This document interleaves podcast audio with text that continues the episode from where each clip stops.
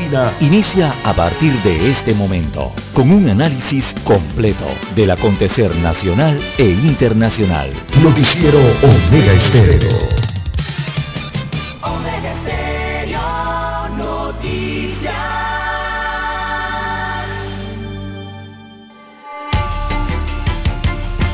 A continuación, los titulares, con los hechos que son noticias hoy.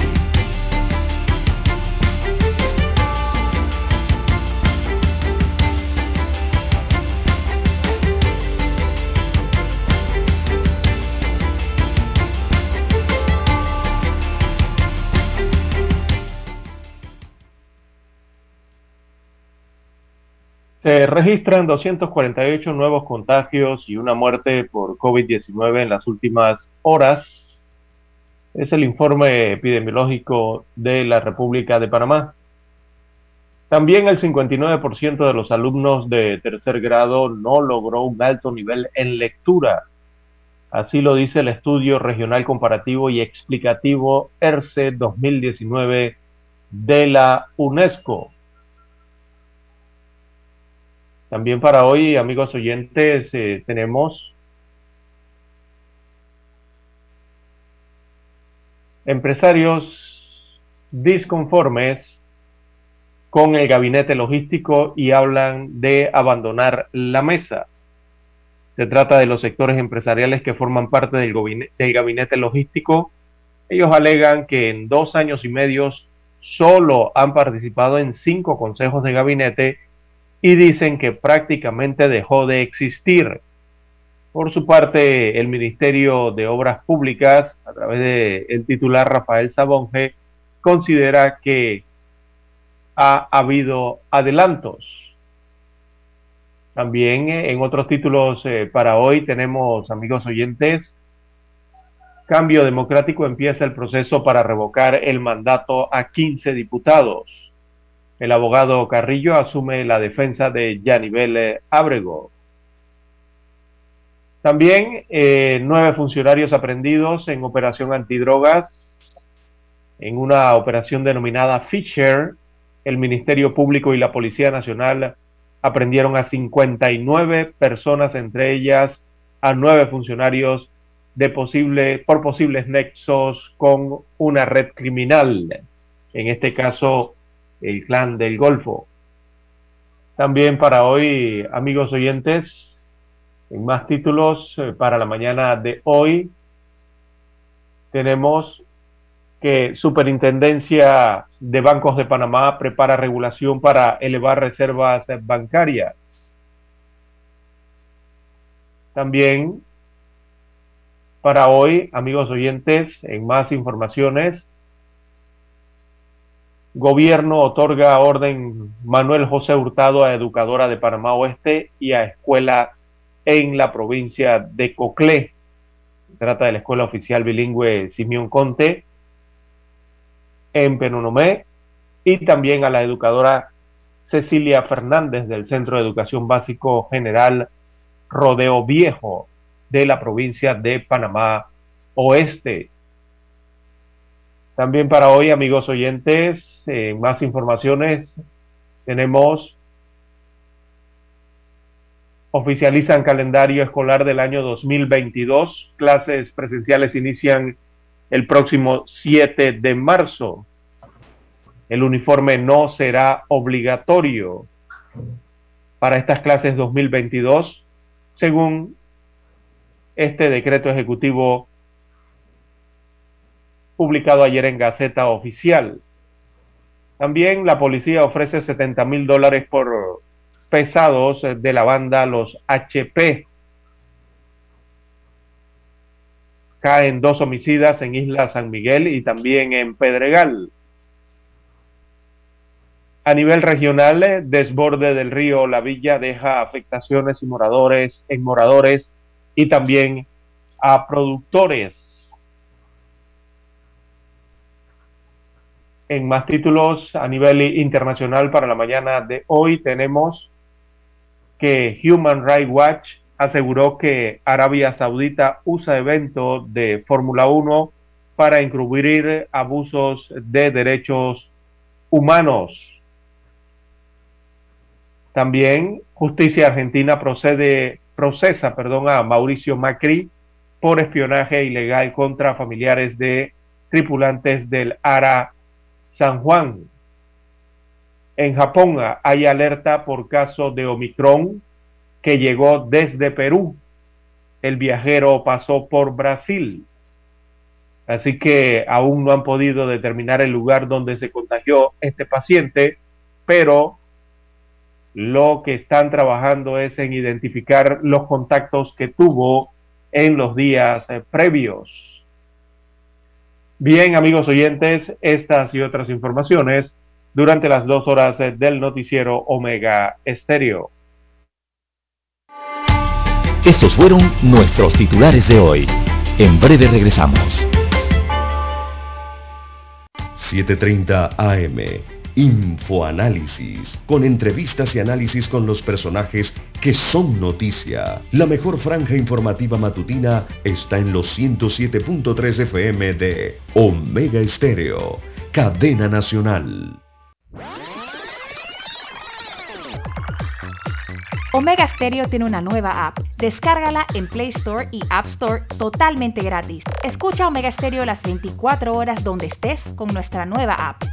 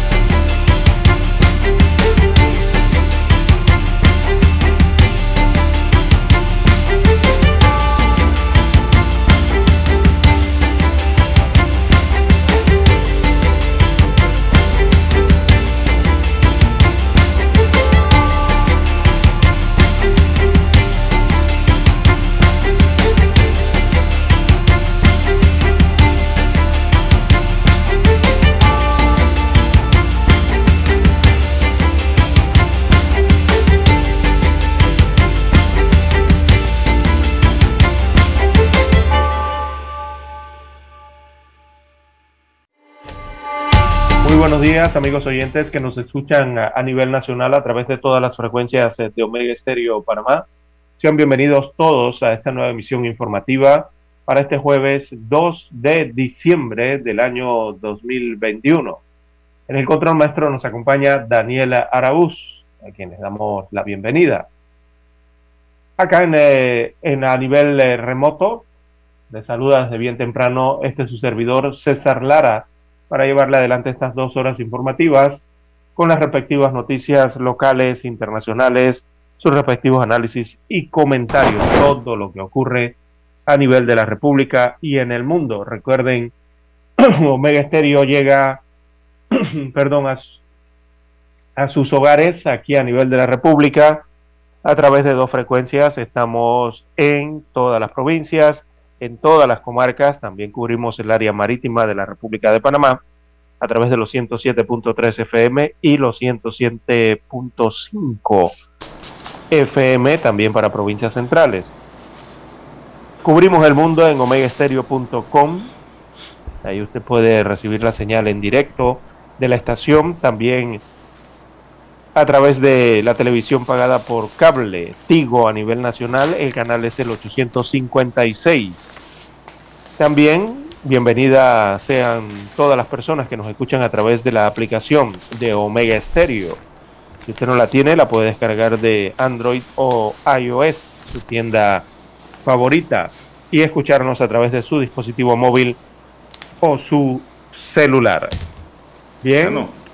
Amigos oyentes, también nos acompaña desde bien temprano nuestro colega Juan de Dios Hernández. ¿Cómo amanece para hoy, don Juan de Dios? Bueno, yo sí amanezco, don César, agradeciendo a Dios Todopoderoso por la nueva oportunidad que nos da hoy de poder compartir una nueva mañana y de esta forma llegar así a cada hogar de, cada oyente, a cada vehículo que nos sintoniza, nos llevan en su cuadrante, ¿verdad?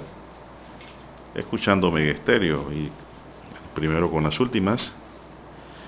Pedimos para todos salud, divino tesoro, seguridad y protección, así como sabiduría y mucha fe.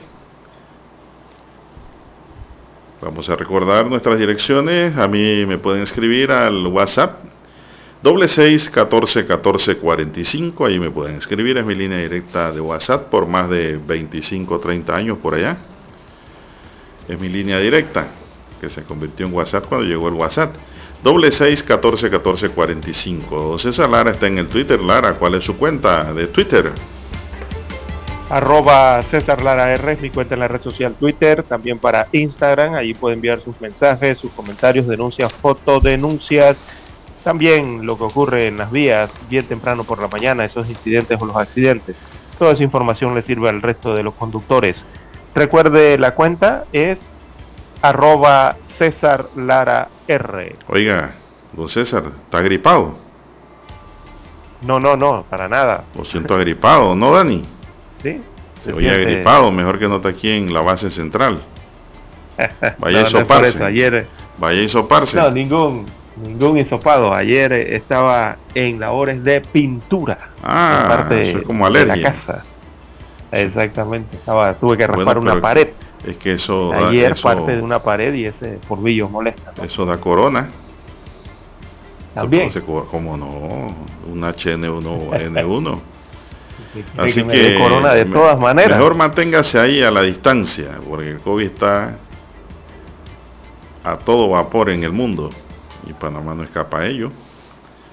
Así que si sigue así, yo le recomiendo que vaya a hisoparse, eso no es ningún problema porque también están eh, las nuevas variantes. Así que hay que cuidarse, don César. Tome sopa, ¿ves? Eso sí, ¿ves? Tome su buena sopa con buenos ingredientes. Si es un simple corona, eso se lo quita de una vez. Bueno, en cuanto al comportamiento del COVID-19 en Panamá, tenemos que 477.990 casos confirmados lleva el país en lo que va de la pandemia. 248 nuevos casos, 7.367 fallecidos en total. Ayer hubo, hubo uno, uno dice aquí, un fallecido lamentablemente. Eh, sí, bueno, eh, tiene que explicarles allí que hubo un fallecido oficial en la última jornada, pero también hubo un deceso acumulado, hubo una muerte acumulada. Entonces son dos. son dos. Yo no sé por qué los periódicos no, lo explican así. Como lo mm, explicamos aquí, que es la forma correcta.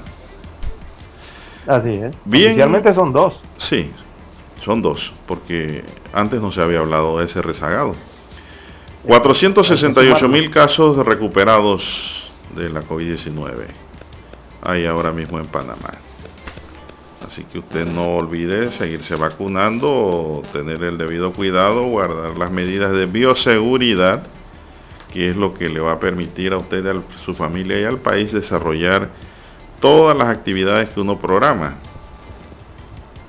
Enfermo nadie puede trabajar, entonces nadie puede producir. Entonces, tenemos, si queremos producir, tenemos que seguir cuidándonos con las medidas de bioseguridad importantes. Mascarilla y mascarilla, don César, no, no la misma mascarilla, hay que cambiarla. Nueva, nueva. Sí, ya muy poca gente anda con mascarilla de tela, muy poca gente. Y esa poca gente tiene que lavar esa mascarilla bien, con agua, jabón y cloro porque lo que más se usa ahora son las desechables, Lara, esas que ahora están baratas, que pagamos aquí un dólar y pico, usted y yo. Cuando no había mascarilla, que la caja costaba cincuenta y tantos dólares. No, 62 dólares la vida, por 50, que por 50 mascarillas en aquellos tiempos, en que empezó la pandemia. Que, eh, cuando empezó la pandemia, nuestro bolsillo había que rastrearla. Había que rastrearla, recuerda, don Juan de Dios. Así es para encontrarla, porque no la tenían eh, los comercios. Era muy difícil encontrar mascarilla en aquel tiempo, hace más de 20 meses. Y después cuando usted le decían cuánto era el precio, bueno, usted se quedaba, ¿qué está pasando en el país? Ese era el COVID, ¿no? la alarma que existía para aquel tiempo. Era debido a muerte. Hasta 62 dólares una, una caja de mascarilla, que hoy la encuentra usted barata, don Juan Así Baratísima. Así es. Bueno, don César, vamos a entrar en materia informativa. No sé, Dani, Daniel Arausta en, en el tablero de controles, en la mesa informativa. Le saludamos en esta mañana. César Lara, nuevamente, buenos días a todos. no, don César? Mi saludo. Yo no lo había saludado. Y Juan de Dios Hernández Sanjur, gracias amigos y amigas, muy buenos días para todos. Vamos a hacer una pequeña pausa y regresamos con más noticias.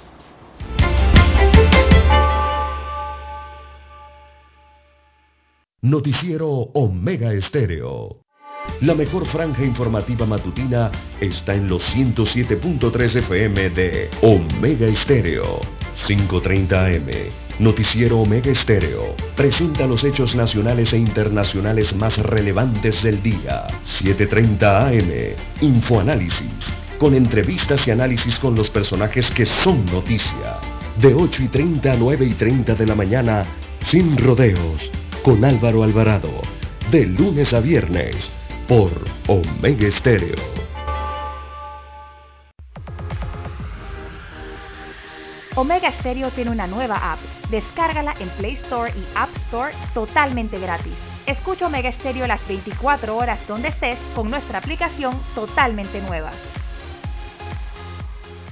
En centrales telefónicas, la casa del teléfono es tu mejor opción te asesoramos y ofrecemos buena atención. Años de experiencia trabajando para ti. La casa del teléfono, ubicados en Via Brasil y lista hermosa. La casa del teléfono, líder de telecomunicaciones. La casa del teléfono, distribuidores de Panasonic. Ven a visitarnos del teléfono 229-0465 lsdtcorp.com Distribuidor autorizado Panasonic Para anunciarse en Omega Estéreo. Marque el 269-2237 Con mucho gusto le brindaremos una atención profesional y personalizada. Su publicidad en Omega Estéreo. La escucharán de costa a costa y frontera a frontera. Contáctenos. 269-2237. Gracias.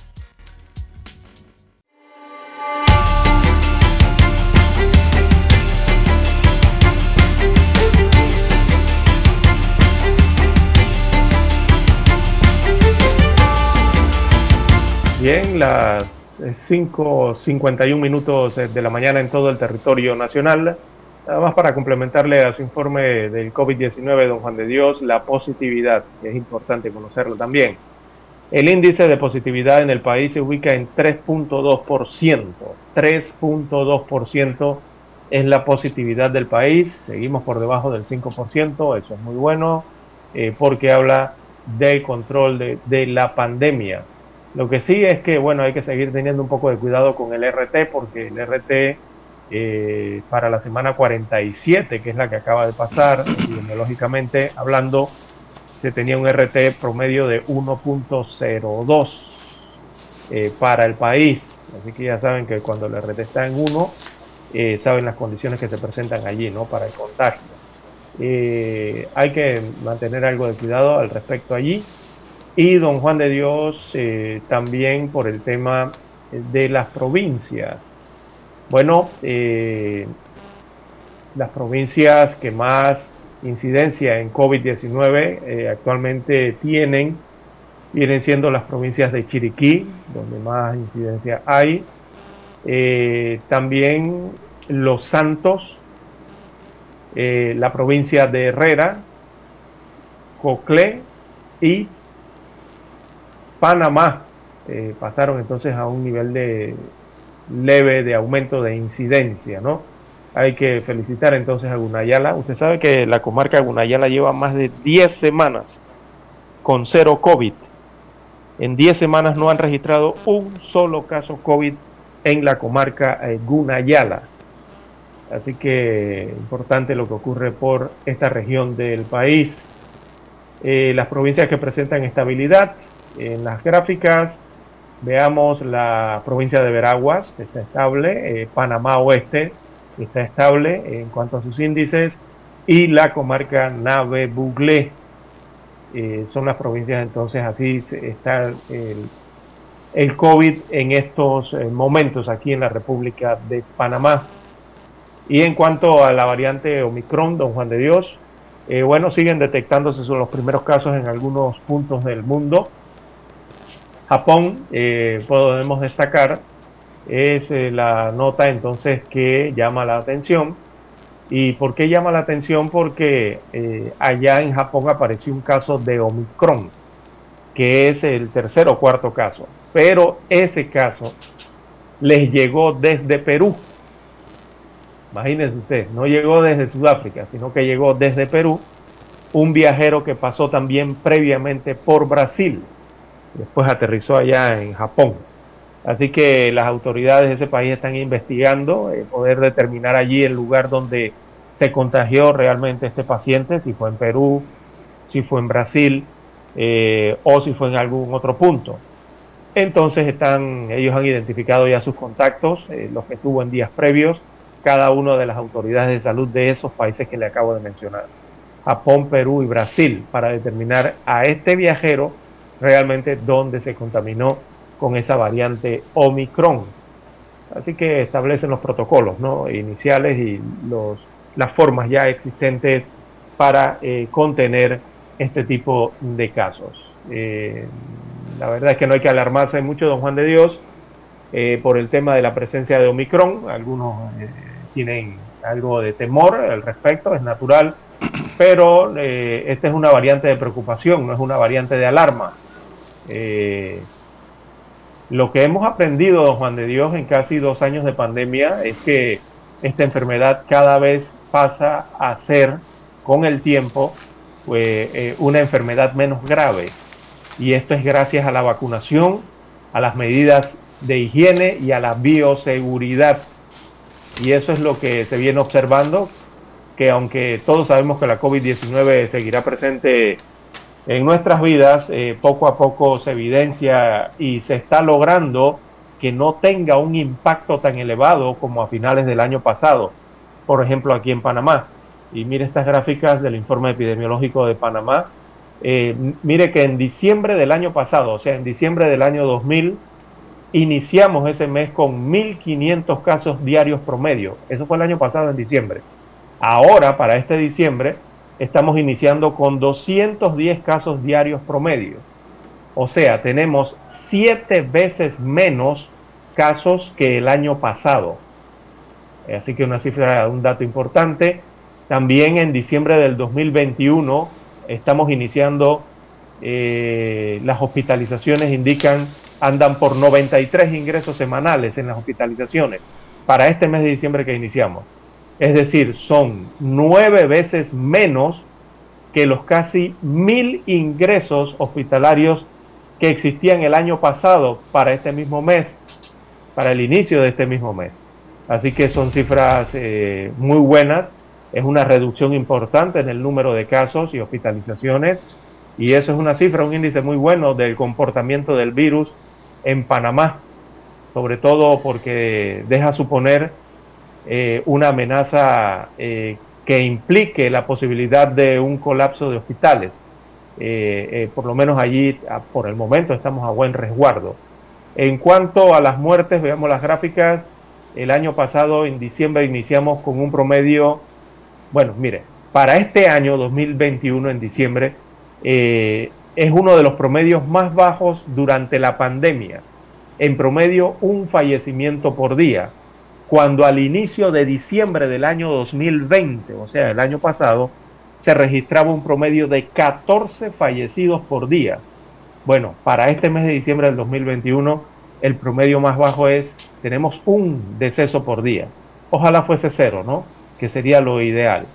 Eh, pero entonces esto nos demuestra la diferencia entonces del inicio de diciembre del año pasado comparado con este diciembre que arranca epidemiológicamente hablando, don Juan de Dios.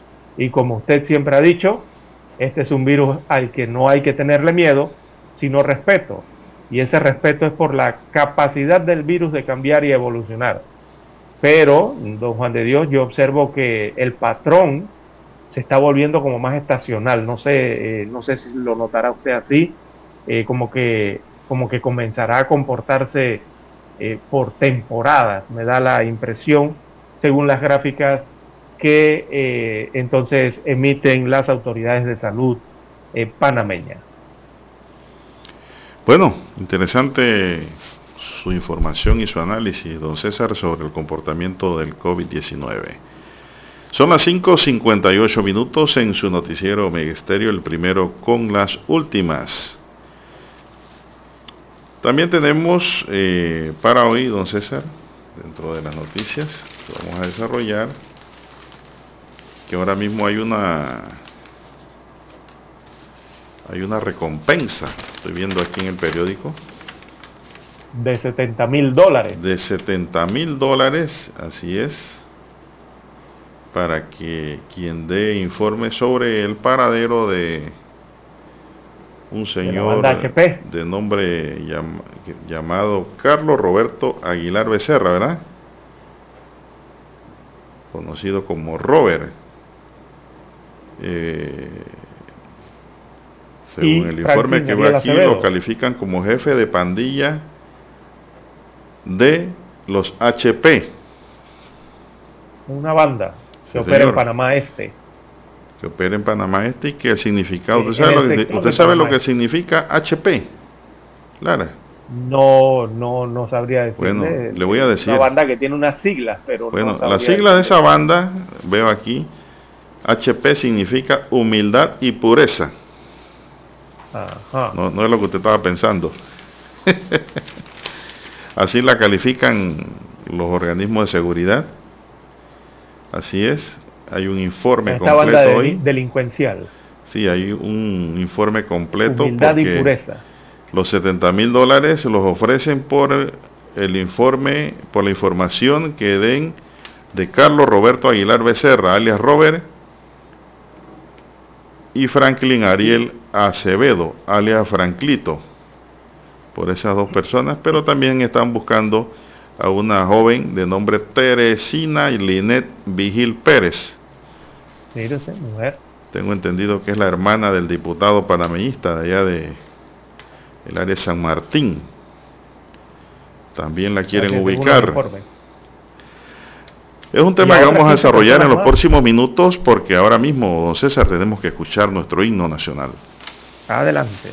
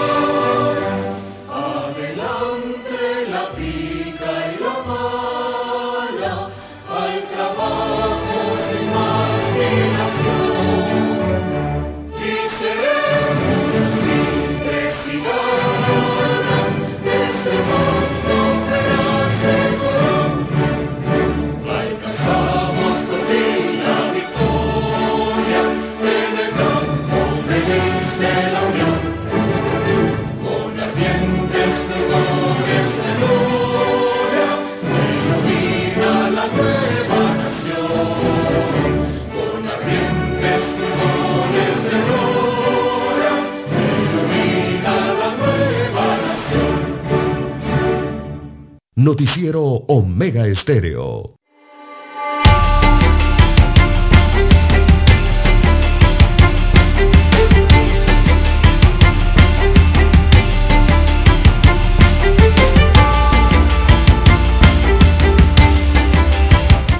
Bien, seguimos, señoras y señores, son las seis tres minutos en su noticiero Omega Estéreo, el primero con las últimas. Bien, bueno, don César, estamos abordando el tema de la labor que está realizando la policía. En cuanto a los diversos operativos que se desarrollan junto a fiscalías, en el operativo llamado Fischer de lavado, pues tenemos que eh, entre capturados hay extranjeros con presunta vinculación al clan del Golfo al parecer los organismos de inteligencia están haciendo su trabajo ya que en horas de la madrugada del miércoles sorprendieron a 57 personas en una operación denominada Fischer. De acuerdo con el ministro de Seguridad Juan Manuel Pino, entre las personas aprendidas están cinco miembros de estamentos de seguridad del Estado. Imagínense usted dónde están infiltrados, dónde están infiltradas las actividades ilícitas, ¿no? Así como dos de la autoridad del canal de Panamá, imagínense, allá se gana buen salario, Lara. Sí, sí. Y andan en, esto, en estas cosas. Un funcionario municipal y otro del Ministerio de Educación. Como ya lo he manifestado, caiga el que caiga, será capturado y puesto a órdenes de las autoridades competentes, afirmó el ministro. Más de 30 mil dólares en efectivo fueron incautados en la operación realizada en Panamá, Panamá Oeste y Colón contra una organización criminal dedicada a delitos de blanqueo de capitales y narcotráfico con nexos con el clan de Golfo de Colombia, revelaron fuentes gubernamentales. La operación fue realizada de forma simultánea en, los en las tres provincias, las mismas con el mayor índice de criminalidad en el país. Fuentes de la Policía Nacional revelaron que la organización criminal se dedicaba al blanqueo de capitales y al tráfico de drogas desde Colombia hacia las costas panameñas. John Durham, director de la Policía Nacional, confirmó que fueron 57 las personas aprendidas entre estos cuatro miembros de la Policía Nacional, uno del Servicio Nacional Aeronaval, dos de la Autoridad del Canal de Panamá, uno del Ministerio de Educación y uno de una junta comunal en la provincia de Colón. Los altos funcionarios detallaron que los delitos en flagrancia por los que fueron capturados son blanqueo de capitales y asociación ilícita para delinquir. De acuerdo con el Procurador General encargado Javier Caraballo, el modo de operar del grupo criminal era recibir grandes cantidades de drogas procedentes de Colombia, trasegada por las costas del Caribe panameño y guardadas para el clan del Golfo, para posteriormente entregarlas a grupos. Caraballo reveló además que este grupo recibía sustancias ilícitas a modus propio y las sacaba del país en vehículos con doble fondo hacia Centroamérica. Este operativo recibió cooperación y ayuda de la DEA, del SENAN y de las unidades antidrogas de la policía. El diario El Siglo, donde tomó la información, pudo confirmar que en medio del operativo Fischer fue capturado un uniformado que laboraba en la zona policial de Colón. Se trata de un sargento segundo con más de 12 años de servicio y que estaba asignado en el área de Sabanitas, área B, el cual fue aprendido cuando se encontraba en su residencia en Buenavista mediante orden de captura por el presunto delito de crimen organizado. Se le confiscó un vehículo. Muchos carros fueron confiscados ayer, Lara. Vehículos de alta gama. a todos los involucrados. Eso parecía un patio de venta de carros. Sí, de camionetas de, alta gama, don Juan de Dios, vehículos que cuestan 100 mil dólares, 80 mil y 100 mil dólares hacia arriba. Así es. Muy lujosos de verdad, eh, que circulan entonces por nuestro país, eh, en las carreteras de nuestro país, eh, don Juan de Dios. Y bueno, esta banda llama la atención, que era una, era una banda, don Juan de Dios, en estas investigaciones bueno, eh, era una banda que anteriormente se dedicaba a, labores, digamos, ilegales del robo, pero eh, todo indica que pasaron a ser narcosicarios, según las autoridades. Así van evolucionando estos grupos delincuenciales, que inician como garulillas, don Juan de Dios, y mire en qué terminan. Así que esos 70 mil dólares que usted hablaba al inicio eh, son por miembros, se ofrecen eh, para la información de la captura de miembros de la banda HP que opera en el sector este de la provincia de Panamá.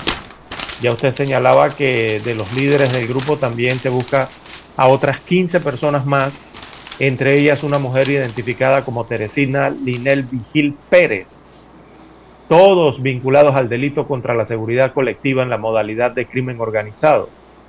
Así que la banda tiene relación con el clan del Golfo, del recientemente detenido Darío Antonio Usuaga David. Eh, recordaremos, el, su alias es alias Otoniel. Él fue capturado recientemente aquí cerca de la frontera de Colombia con Panamá, a pocos kilómetros. Así que en territorio colombiano. ¿ah? Así que el pasado 18 de noviembre, cinco miembros de esta banda fueron detenidos, entre ellos alias el científico, uno de los hombres fuertes de la organización criminal. Las capturas se lograron durante una diligencia de allanamiento realizada eh, como parte de la operación Damasco en ese momento. Así que los informes oficiales indican que el grupo organizado, los HP, se dedica a la recepción, custodia y traslado de sustancias ilícitas hacia los Estados Unidos de América y también Pero Lara, eh, esta, este tema que estás tocando en esta segunda instancia no es de la operación Fischer. No, no, no, no. Esta es otra, otra, otra investigación que adelanta la policía y el Ministerio Público contra los HP. esta banda HP está relacionada con diferentes tipos de delitos como homicidios por encargos, también el blanqueo de capitales y además el narcotráfico. Y se conoció que esta organización criminal está ligada al clan del Golfo de Colombia. También están ligados, que a su vez eh, se enlaza con varios carteles mexicanos, eh, según la información. Así que, alias el científico, también además de él, otros cuatro integrantes del grupo delictivo también fueron detenidos en allanamientos múltiples realizados anteriormente y que se realizaron en el sector este de la capital. Eh, esos allanamientos se habían realizado en Tocumen, también en la 24 de diciembre, Pacora, Las Garzas, San Martín y Chepo. Así que dos días después de llevados a audiencias al SPA, o sea, el sistema penal acusatorio, a ellos se les formularon cargos por delitos contra la seguridad colectiva por parte de la Fiscalía de la Delincuencia Organizada. Y entre los detenidos habían transportistas, personas dedicadas a actividades agropecuarias y también a la ganadería. Y el pasado 26 de noviembre, don Juan de Dios, respecto a esta banda HP, un hombre de 45 años también fue capturado el pasado 26 de noviembre en el sector del Espavé, en el distrito de Chame, en la provincia de Panamá Oeste. Así que ese sujeto eh, fue detenido en una lujosa residencia a través de una diligencia de allanamiento desarrollada por las autoridades nacionales y trascendió que el sujeto es integrante también de la pandilla Los HP. Vamos a una pausa. Así que todo eso está relacionado entonces con la recompensa de los 70 mil dólares por los pesos pesados de la banda Los HP. Una pausa, don Dani, volvemos.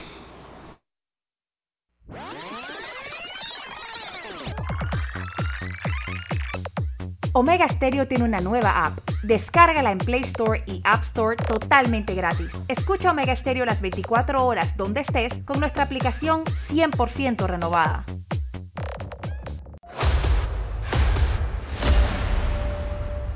Desde los estudios de Omega Stereo, establecemos contacto vía satélite con la voz de América. Desde Washington, presentamos el reportaje internacional.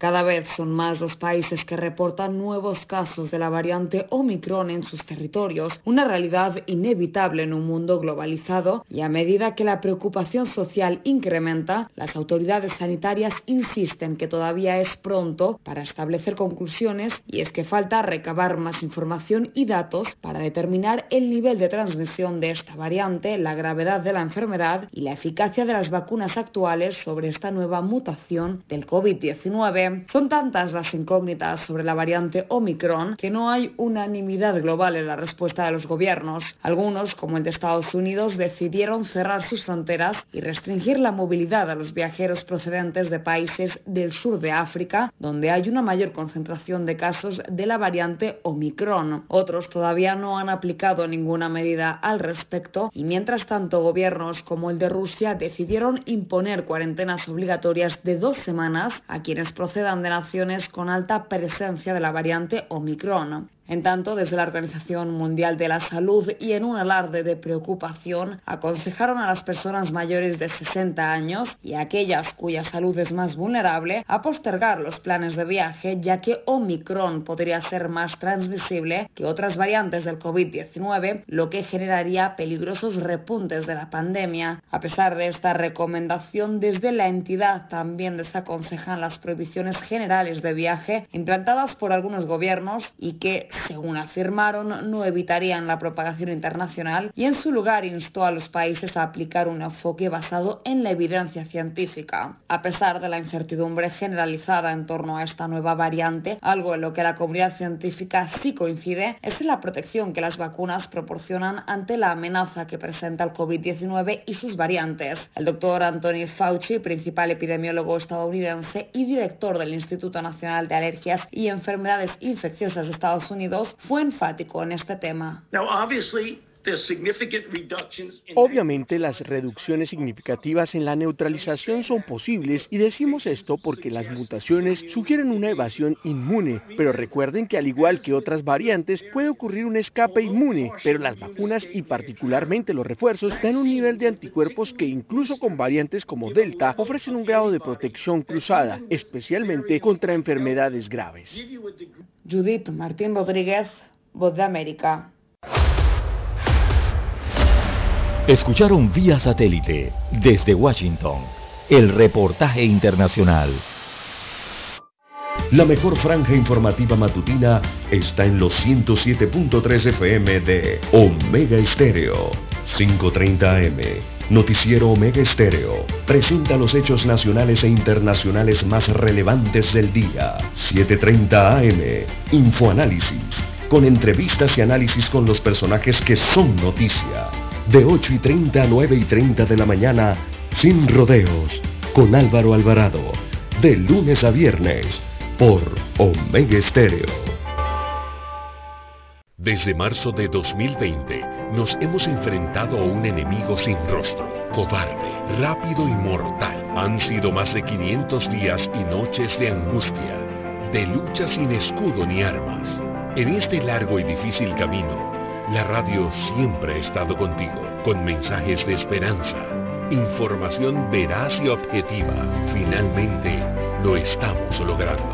El 80% de los panameños ya estamos vacunados contra el COVID. Por eso hoy avanzamos con otra cara, dejando ver tras esa mascarilla ojos sonrientes, llenos de optimismo. Vivamos conscientes de que para celebrar ese gran día, en el que el mundo entero tire al aire sus mascarillas, solo hay un camino. Seguir cuidándonos unos a otros. Vamos pa'lante Panamá. La radio siempre estará contigo un mensaje de la Asociación Panameña de Radiodifusión, APR. Somos Omega Estéreo. 40 años siendo la cadena nacional en FM Estéreo pionera en Panamá.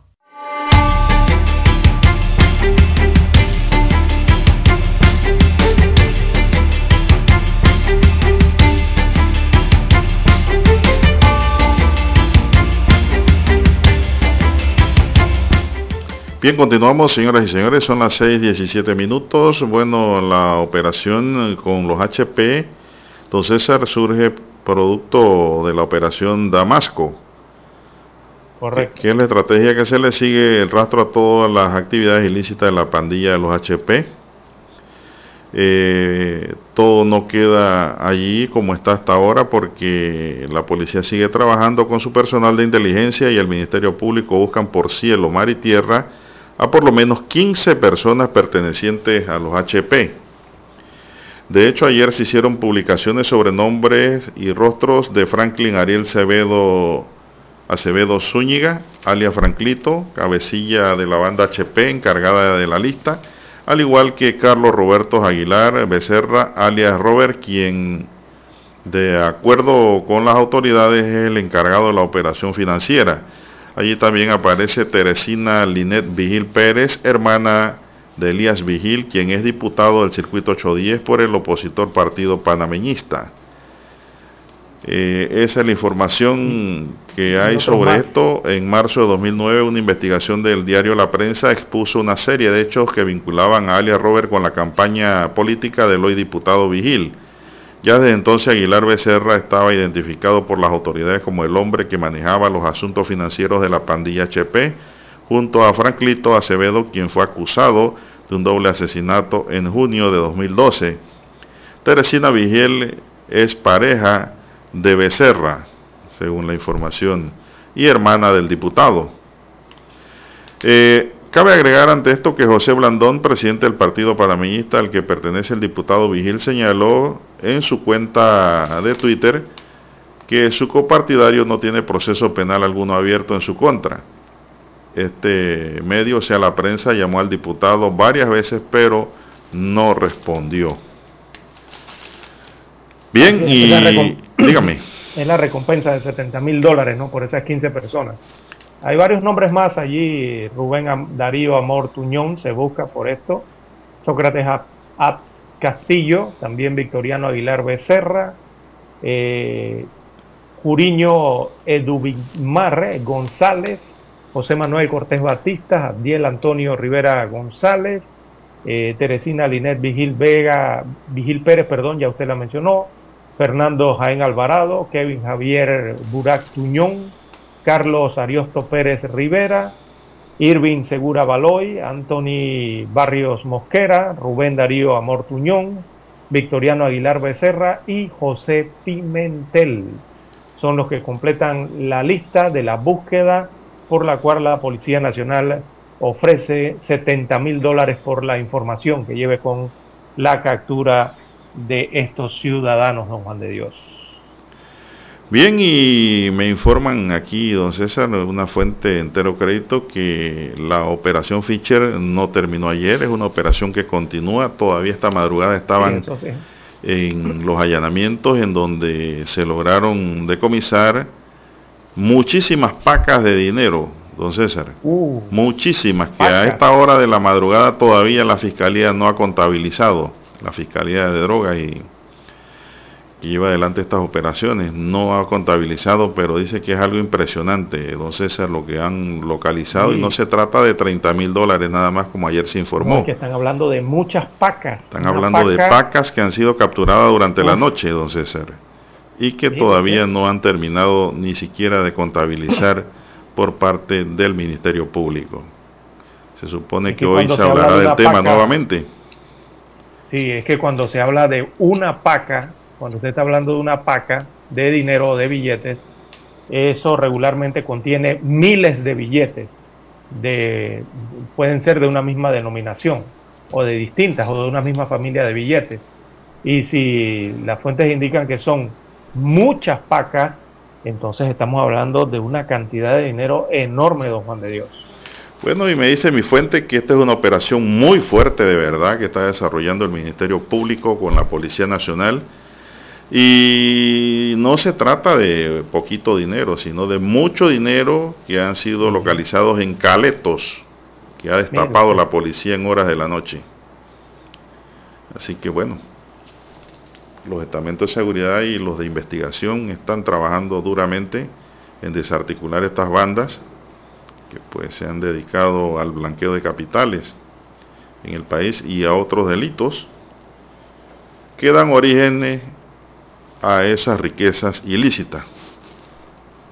Así es, y lastimosa, bueno, eh, ambas operaciones, eh, tanto la Fischer como la Damasco, eh, están ligadas a, los investigados, los que están investigando. se conoció que estas organizaciones criminales están ligadas entonces con el plan del Golfo de Colombia. Ambas, lo único es que están a través de dos operaciones realizándose las investigaciones en Panamá. Una que es la Fischer, la que usted bien ha señalado, y la otra que es la Damasco, ¿no? Con el tema de la banda o organización HP.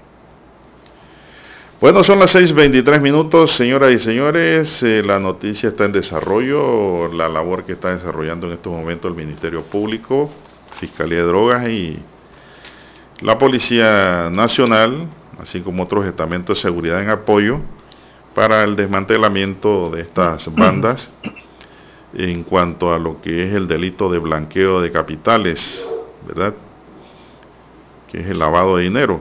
Ahora, Lara, todos esos carros que usted vio allí de alta gama, de la operación de los HP Damasco, perdón, pues, de la operación Fischer, no crea que esos carros son de nada más para uso de los que lo portan. Eso forma parte del lavado de activos. Así es. Esos carros los compran eh, de segunda puede ser, porque difícilmente una agencia te va a recibir dinero en efectivo.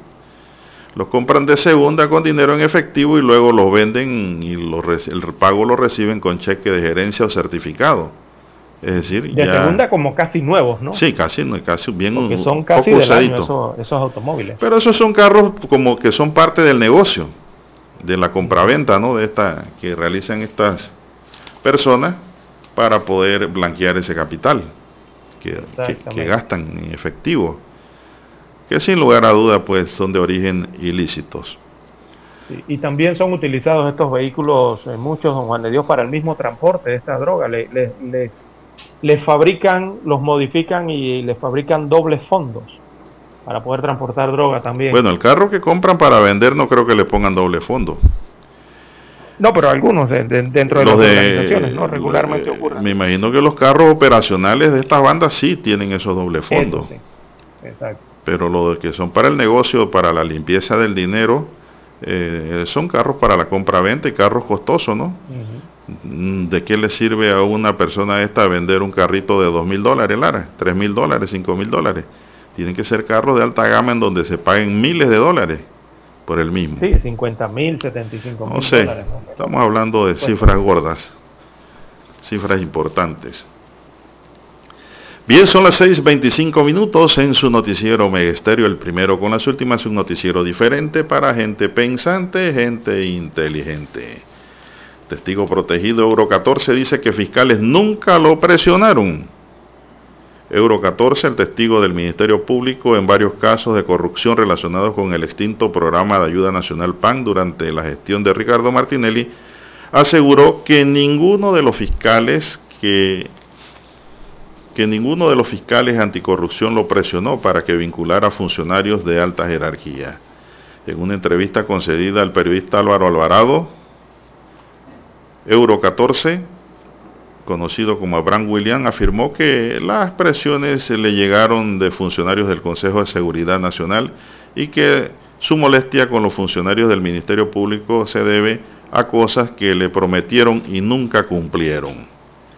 A la vez dijo desconocer que si en algún momento hubo una procuraduría paralela, como lo han afirmado algunas personas, y que en su caso solo declaró lo que sabía sobre el manejo que se daba dentro del PAN dijo haber estado en una reunión con los funcionarios del Consejo de Seguridad Rolando López, Eric Estrada, Jacinto Gómez, al igual que con el abogado Rogelio Saltarín, ya fallecido, y con la ex procuradora Kenia Porcel.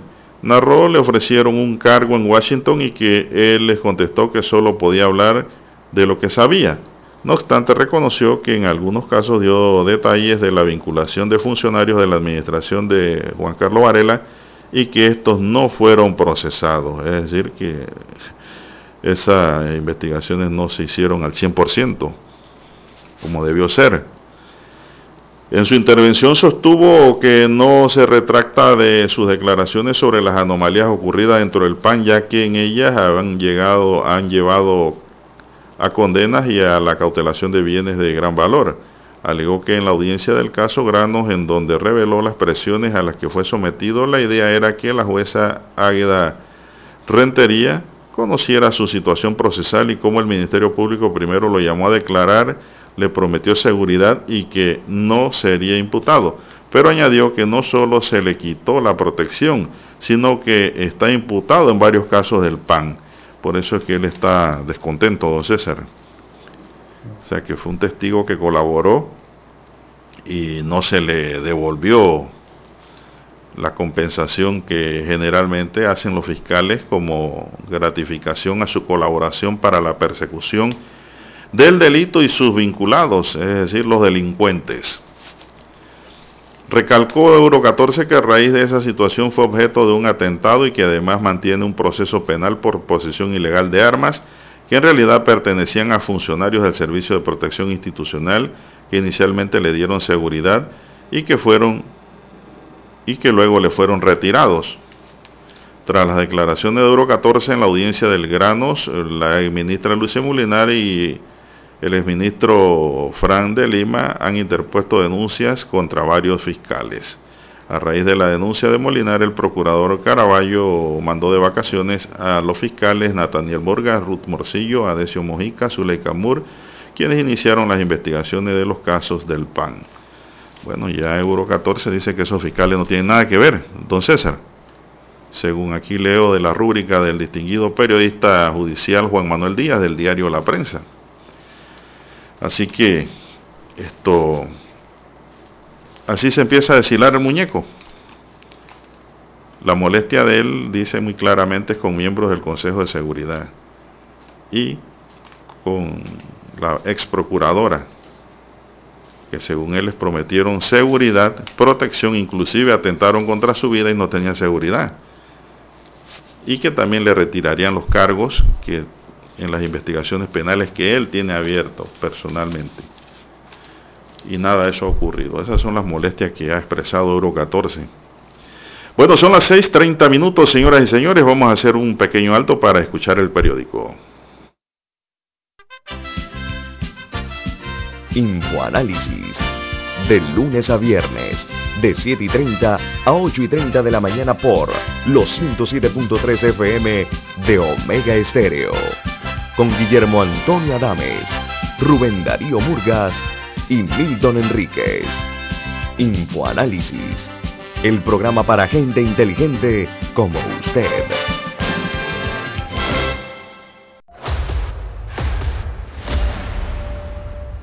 Desde los estudios de Omega Estéreo, establecemos contacto vía satélite con la voz de América. Desde Washington, presentamos el reportaje internacional.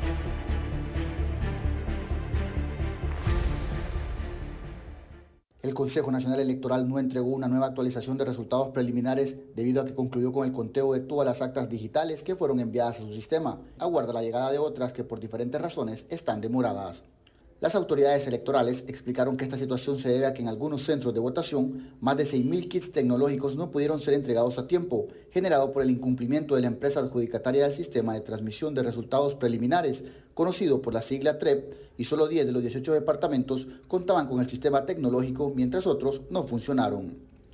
La consejera propietaria del organismo electoral, Rixi Moncada, aseguró que a pesar de no contar con más actas digitales, se ha iniciado con el escrutinio definitivo, recordando que por ley el Consejo Nacional Electoral tiene 30 días para proclamar un resultado oficial. Es decir, en los kits tecnológicos fue enviado de cada pueblo la información, fue enviada de cada pueblo la imagen de cada acta. Eso es lo que iba a procesar el sistema. Cuando me dicen se paraliza, no es que se paraliza, es que simplemente se terminó de enviar las actas que fue posible desde cada lugar del país y si ya no estaban enviando actas, entonces simplemente el sistema paralizó ahí esa recepción de actas. Mientras tanto, la virtual ganadora de estos comicios, Xiomara Castro, mantiene reuniones con su equipo de trabajo mientras su principal contendiente, Narles Fura del Partido Nacional, sigue sin pronunciarse luego el primer boletín de los resultados preliminares revelados en la noche del domingo. Oscar Ortiz, Voz de América, Honduras. Escucharon vía satélite desde Washington el reportaje internacional. Omega Estéreo, 24 horas en FM Estéreo.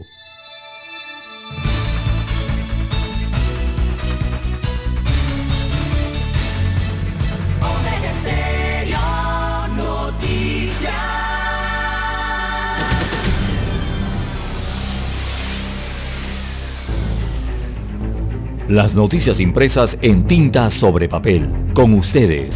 Escuchando el periódico. Los titulares de las primeras planas de los diarios estándares de circulación en Panamá.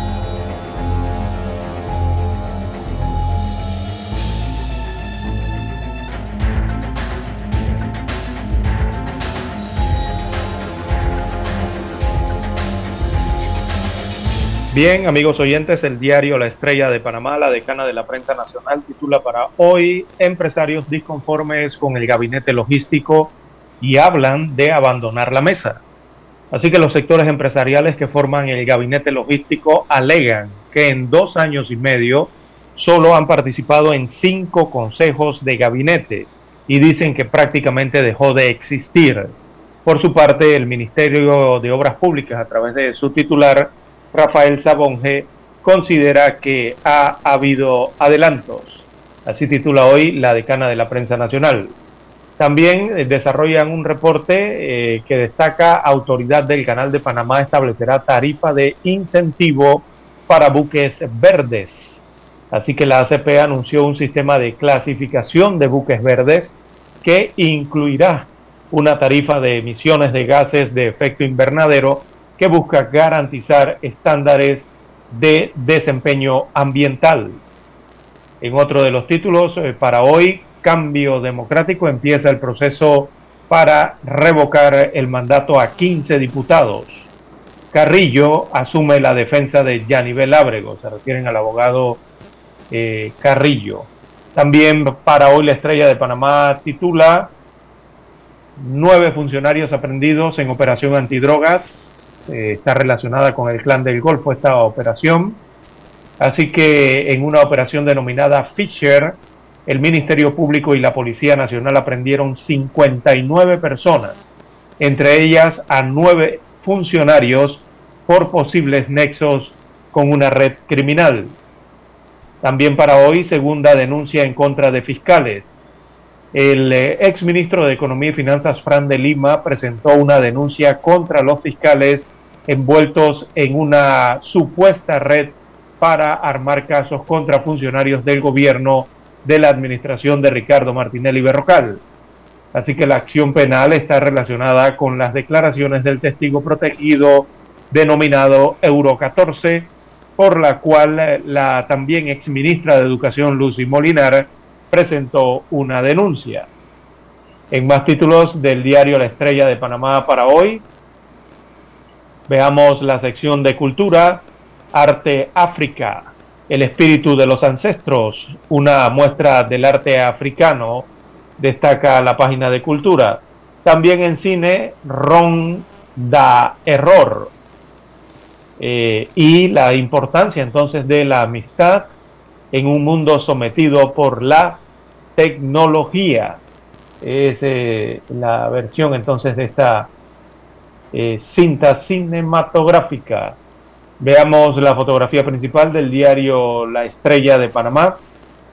Bueno, eh, versa sobre los objetivos de desarrollo sostenible de la ONU. Así que muestra entonces a un grafitero, ¿verdad? Realizando un mural en una pared pública eh, con el tema relativo al VIH-Sida. Así que uno de los objetivos del desarrollo sostenible de la Organización de las Naciones Unidas es acabar con el SIDA en el año 2030. Sin embargo, la pandemia de COVID-19 amenaza la, la meta del mundo. Este año se cumplen 40 años desde que se reportaron específicamente en los Estados Unidos de América los primeros casos de SIDA. Así que esa es la fotografía principal que muestra hoy el diario La Estrella de Panamá. Bien, amigos oyentes, pasamos ahora a los titulares que tiene en primera plana el diario La Prensa. Bueno, la prensa para hoy nos dice en su primera plana, presentan reclamos en licitación que beneficia a MECO y TECPA SA y Constructora Urbana solicitaron que se realice una nueva revisión de las ofertas presentadas por las empresas interesadas en construir el puente sobre el río Bayano. La constructora MECO recibió la mayor puntuación por ahora. Hambre impacta a 300.000 personas. Un informe de agencias de la ONU, entre esas la FAO, revela que Panamá se estanca en la lucha contra el hambre.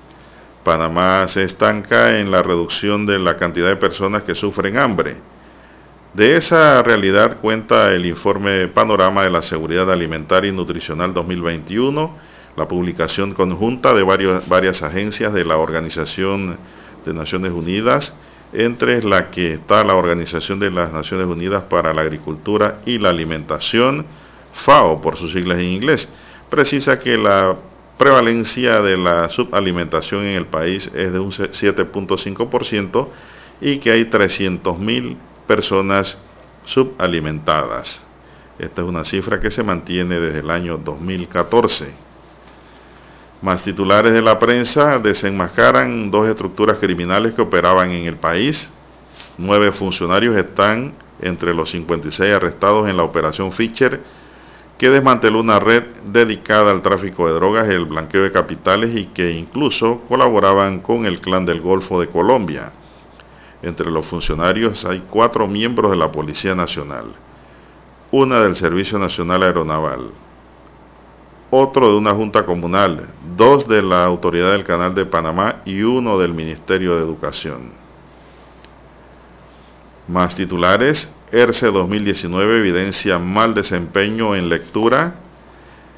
El estudio regional eh, comparativo y explicativo ERCE 2019 de la Organización de Naciones Unidas para la Educación, la Ciencia y la Cultura UNESCO, por sus siglas en inglés, evidencia que el 59% de los estudiantes de tercer grado y el 37% del sectorado que participaron en la evaluación se ubicaron en el primer nivel de lectura, es decir, que no cumplieron el desempeño mínimo esperado en el área curricular.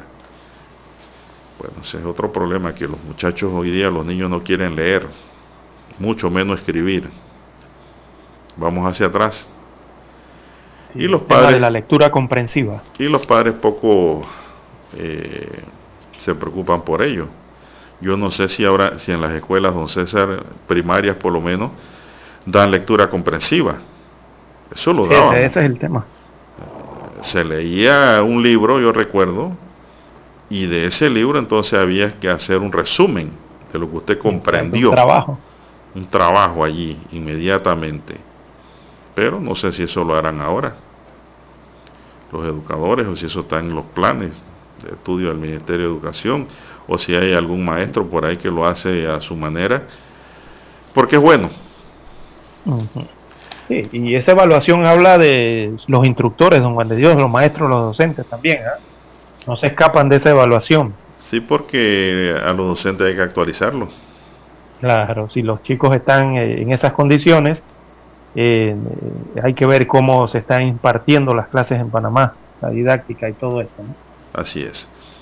Tradiciones, arranca la época de Sembrina, un arbolito para Navidad, eh, llegó diciembre, el mes más esperado, y con este comienzan las tradicionales celebraciones. Una de ellas, quizás la primera en los hogares panameños, es la puesta de arbolito, ese adorno especial que sirve para cobijar los regalos, y coleccionar momentos familiares en Navidad. Desde ya se ven familias enteras en la búsqueda del más bonito y también el más económico. Los hay ahora desde 30 balboas hasta 150 balboas. La FDA recomienda aprobar el uso de molnupiravir. La Administración de Alimentos y Fármacos de Estados Unidos, FDA en inglés, aprobó el uso de emergencia del antiviral contra la enfermedad COVID-19, molnupiravir. Los asesores de la FDA dieron luz verde a la recomendación en una votación ajustada con 13 votos a favor y 10 en contra. Mi pregunta es, ¿por qué nunca hay consenso? Siempre hay oposición. Bien, más titulares. Una sentencia con los dados cargados. Es un reportaje que tiene hoy el diario La Prensa. Testigo Euro 14 dice que fiscales nunca lo presionaron. Eso está en panorama. En economía, salario mínimo, empresas y trabajadores sin consenso. Y en vivir, King Richard, una guía para la vida. Señoras y señores, estos son los titulares de primera plana del diario La Prensa y concluimos con la lectura de los titulares correspondientes a la fecha. Hasta aquí, escuchando el periódico. Las noticias de primera plana, impresas en tinta sobre papel. 7.30 AM. Infoanálisis, con entrevistas y análisis con los personajes que son noticia. La mejor franja informativa matutina está en los 107.3 FM de Omega Estéreo, cadena nacional. Para anunciarse en Omega Estéreo, marque el 269-2237. Con mucho gusto le brindaremos una atención profesional y personalizada. Su publicidad en Omega Estéreo. La escucharán de costa a costa y frontera a frontera. Contáctenos 269-2237. Gracias.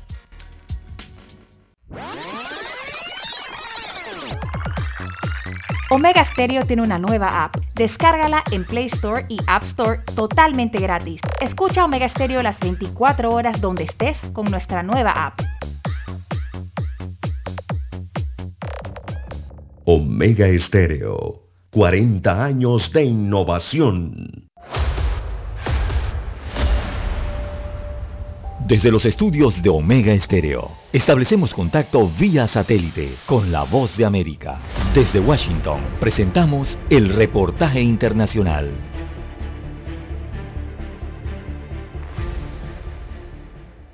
La subsecretaria estadounidense del Departamento de Estado para la Seguridad Civil, la Democracia y los Derechos Humanos, Uzra Sella, está de visita en Guatemala para participar en la reunión anual del Marco Integral de Protección y Soluciones Regionales junto a autoridades guatemaltecas, el secretario general de la Organización de Estados Americanos, Luis Almagro, y el alto comisionado de las Naciones Unidas para los Refugiados, Filippo Grandi. A través de redes sociales, la subsecretaria Sella destacó que se había reunido con el canciller Pedro Brolo para hablar de la colaboración que Estados Unidos ofrece en temas de seguridad, gestión de la migración y combate a la pandemia. Para el analista en política y migración Jair Dabroy, pese a que Guatemala, El Salvador, Honduras y Nicaragua no fueron invitados a la cumbre de la democracia que se realizará en la Casa Blanca en diciembre, esta visita es una muestra de que Estados Unidos sigue de cerca lo que pasa en el norte de Centroamérica. Creo que es un mensaje que bien habla de la intención de parte de las autoridades estadounidenses de retomar los acercamientos con las autoridades centroamericanas. En la agenda de la subsecretaria Sella también figura la inauguración del primer centro de recursos migratorios. Para el analista Jair Dabroy, esto refleja que la migración sigue siendo un tema muy importante en la agenda de ambas naciones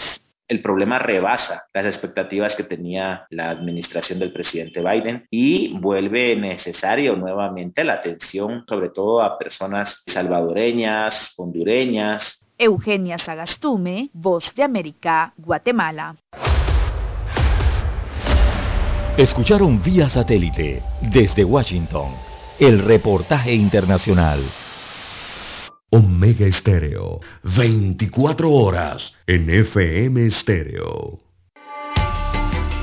Es momento de adentrarnos al mar de la información.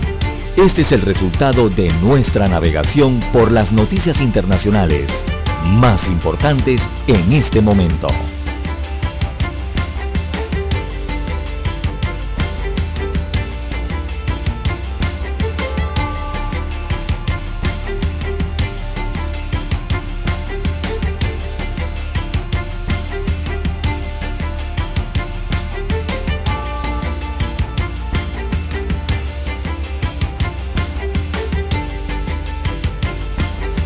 Bien, seguimos con más noticias, comentarios y análisis. Amigos y amigas están en sintonía de Omega Estéreo, cadena nacional, con el primero, con las últimas, un noticiero diferente para gente pensante. Buenos días, Panamá. Gracias por escucharnos, gracias por estar pendiente siempre en sintonía de los 107.3 FM de Omega Estéreo por los diferentes canales en que transmitimos en esta mañana. Mañana soleada, don Juan de Dios. Bueno, aquí me envía una foto. Algo nublada nada más, colega con sol. Elvis Polo, desde las minas en Herrera.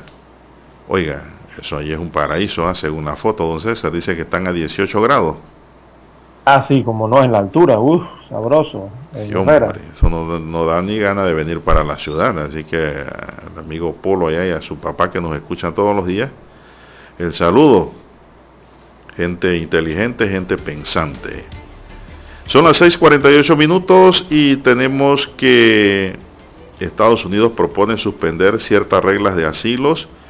La Comisión Europea propuso ayer que Polonia, Lituania y Letonia puedan suspender ciertas disposiciones de las normativas de asilo durante seis meses para enfrentar la oleada migratoria desde Bielorrusia. Es una información que llega por la agencia Fran Press. Esto es el recorrido internacional que estamos haciendo rápidamente, don César. También eh, tenemos que Putin insta a Occidente a lograr acuerdos concretos. El presidente ruso Vladimir Putin instó a Occidente a alcanzar acuerdos concretos, excluyendo la ampliación de la OTAN hacia el este y el despliegue de su armamento cerca de las fronteras rusas. En otro tema, China presiona a gobierno para deportar taiwaneses. Las autoridades chinas han presionado al gobierno extranjero para conseguir la deportación de cientos de taiwaneses, reveló un informe de una ONG que ataca a las autoridades de España. Una bomba de Segunda Guerra Mundial explotó en sitio de construcción provocando cuatro heridos esto ocurrió en Alemania. En Austria una cirujana fue condenada ayer en Austria por haberse amputado a un paciente la pierna de manera equivocada, don César. Estas cosas no sucedían y acaba de suceder en, en Austria. Es decir, la doctora amputó la pierna sana eso nada más lo veíamos en película, pero aquí esto es el de la vida real, don César. También tenemos, señoras y señores, que el crudo termina en el descenso. Nos referimos al petróleo. Los precios del petróleo muy volátiles desde que se descubrió la nueva variante del COVID-19 se dieron terreno ayer en un mercado volátil impactante por el resultado de la reunión de la OPEP programada para hoy. En Nueva York, el barril de West Texas para enero se dio 0,92%, cerrando a 65,57 dólares el barril. De su lado, en Londres, el precio del barril de Brent del Mar del Norte para entrega en febrero perdió 0,52% al finalizar en 68,67 dólares el barril. Esto es lo que está pasando por el mundo.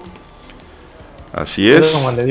y, eso, y eso, esos precios del petróleo a nivel internacional en las últimas semanas están ayudando, están ayudando a bajar, aunque sea un poquito, como decimos en panameño, el precio del combustible eh, para nuestro país, de Don Juan de Dios ya que, por ejemplo, acá en Panamá hay una disminución, se va a registrar desde mañana eh, una disminución en los precios de la gasolina y también del diésel. Eh, ayer se dieron a conocer por parte de la Secretaría de Energía el costo del litro de combustibles en Panamá y Colón, que son los precios de referencia, las ciudades más grandes o las terminales más grandes. Eh, el litro de gasolina de 95 octanos tendrá un costo de 92 eh, centésimos. Hay una rebaja de eh, 3 centésimos al respecto. comparado con el precio de, los 14 días anteriores. Mientras que la gasolina de 91 octanos costará 90 centésimos. Ahí hay una rebaja de 3 centésimos respecto a los últimos 14 días. El litro de diésel eh, tendrá un valor de 81 centésimos. Este registra una disminución de 4 centésimos con respecto al precio anterior. Así que los precios se mantendrán vigentes, estarán vigentes a partir de mañana eh, viernes y serán hasta el próximo viernes 17 de diciembre. Ahí están los 14 días de los precios de paridad respecto a los combustibles, a la venta de combustibles en las estaciones de servicio a nivel del país. Le dimos los precios de referencia de Panamá, las ciudades de Panamá y Colón. Así que bueno, por lo menos bajó un poquito Juan de Dios, aunque cuando sube es difícil que vuelva a bajar a los precios que uno estaba acostumbrado anteriormente. Bueno, don César, eh, continuando aquí en la mañana informativa en Omega Estéreo, tenemos en línea directa a un ejecutivo a un representante de mi bus, eh, quien nos va a hablar sobre la estrategia que van a utilizar para los asuntos durante el mes de diciembre. Muy buenos días, se presenta mi estimado amigo y nos indica pues cuál es precisamente la estrategia que van a utilizar para el mes de diciembre en esta importante empresa de transporte en nuestro país. Buenos días y adelante. Buenos días, ¿cómo están? Eh, gracias por el espacio. Eh, bueno, mi nombre es René Aguirre, eh, formo parte de la gerencia de planeación de mi bus y en esta ocasión pues queremos comunicarles sobre mejoras operativas que estaremos teniendo durante este mes de diciembre, en este caso específicamente haciendo referencia a rutas que conectan con Merca Panamá. En primera instancia, por temporada navideña y entendiendo que hay un aumento de visitantes a este importante punto, estaremos eh, poniendo en operación una ruta de temporada a partir del 6 de diciembre hasta el 16 de enero, una ruta eh, codificada con eh, la distinción de C978, que es una ruta que conectará Merca Panamá con el área de Condado del Rey por la vía Centenario. Esta es una ruta que nos han solicitado pues muchos usuarios, la misma administración de Merca, la cooperativa de vendedores del mercado y la misma estará en funcionamiento desde las 2 de la mañana hasta las 8 y 25 de la noche para dar una nueva oportunidad, una segunda oportunidad de, ruta a todas aquellas personas que requieran ir al mercado a hacer distintas compras. Que es importante que esta ruta también contemple en su recorrido una parada en la ciudad de la salud que es un importante punto que ya tiene movimiento y que iniciará pues a un mayor movimiento con el tema de, la, de las obras civiles y en este caso pues la, decisión ha sido no solamente cubrir el área de Merca Panamá, sino también la ciudad de la salud. En este sentido, también indicar que la ruta que opera actualmente, es la ruta C970, que opera desde Albrook y toma la avenida Omar Torrijos por Paraíso y luego la vía Centenario para llegar a Mercapanamá, también tendrá una modificación y es eh, ajustar su recorrido para que también eh, cubra el área de la ciudad de la salud y de igual manera estará operando de las 2 de la mañana y en este caso eh, hasta las 10 y 45 de la noche saliendo desde la gran terminal de Albrook, cubriendo hasta las, a eso de las 11 y 15 de la noche en la ciudad de la salud.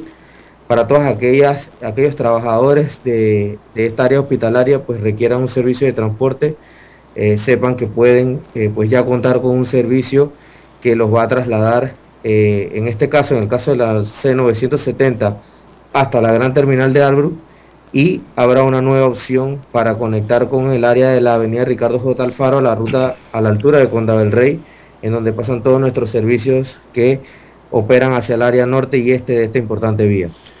El licenciado René Aguirre, ¿cómo se benefician los usuarios de manera directa con esta implementación que está llevando adelante mi bus para el mes de diciembre? Pues básicamente con una nueva opción de ruta.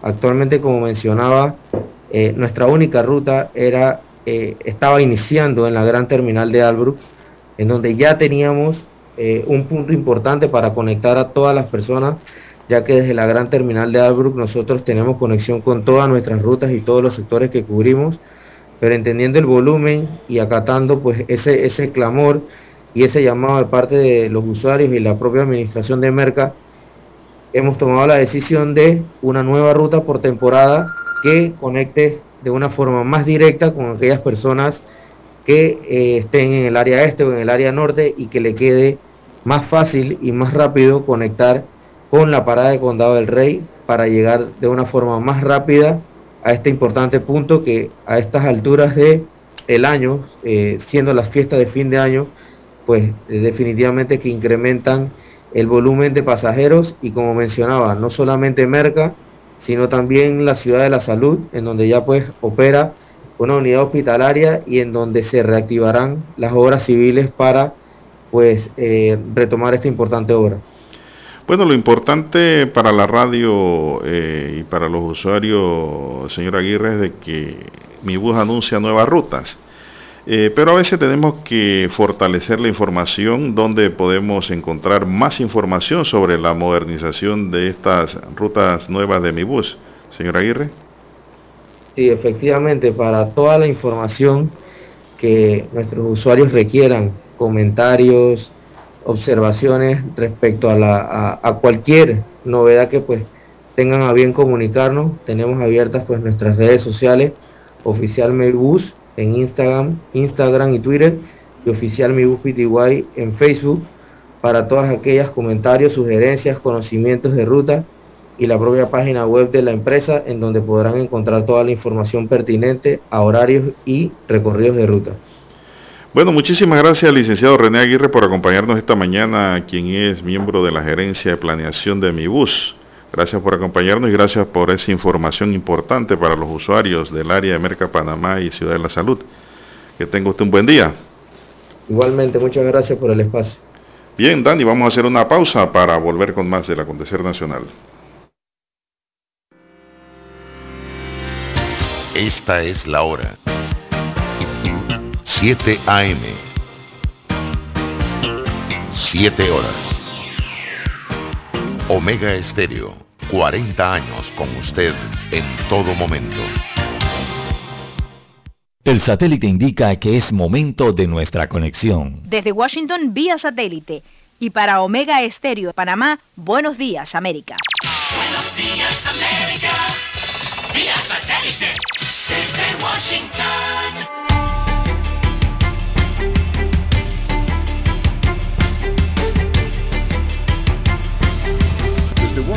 Leonardo Bonet. El más alto tribunal de la nación sostuvo una discusión que determinará el futuro legal del aborto en Estados Unidos. Por casi dos horas, la Corte Suprema de Justicia de Estados Unidos escuchó argumentos sobre una ley de Mississippi que impide el aborto después de las 15 semanas de embarazo. El caso capta la atención nacional, pues las conclusiones del que algunos jueces llaman el debate social más contencioso de Estados Unidos definirá pautas legales de este tema en todo el país. La Constitución otorga una garantía de libertad. La Corte ha interpelado esa libertad para incluir esa capacidad de tomar decisiones sobre el nacimiento de un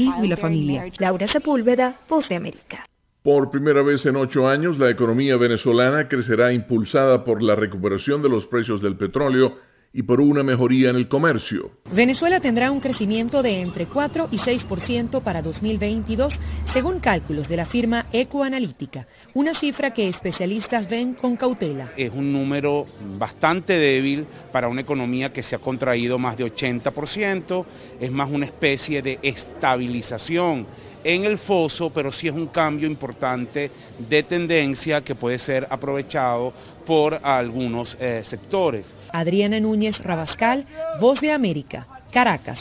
Estados Unidos detectó este miércoles su primer caso de la variante Omicron del coronavirus, una persona que ya estaba vacunada contra el COVID-19 y que regresó a California luego de viajar a Sudáfrica en momentos en los que científicos de todo el mundo se apresuran a establecer si la nueva mutación es más peligrosa que las anteriores. El doctor Anthony Fauci, principal experto en enfermedades infecciosas del país, hizo el anuncio en la Casa Blanca. La persona infectada fue identificada como un viajero que regresó de Sudáfrica el 22 de noviembre, presentó síntomas leves y dio positivo el lunes. Ethan Crumley, un joven de 15 años, fue acusado este miércoles de homicidio, terrorismo y otros cargos por haber dado muerte a cuatro estudiantes y de haber dejado a varias personas heridas en la escuela secundaria Oxford en el sureste de Michigan. Desde Washington vía satélite y para Omega Estéreo de Panamá hemos presentado Buenos Días América. Buenos días, América. Vía satélite. Desde Washington.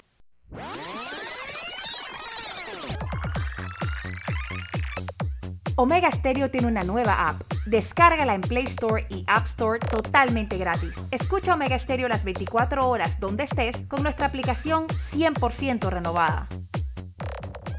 Somos Omega Estéreo. 40 años siendo la cadena nacional en FM Estéreo, pionera en Panamá.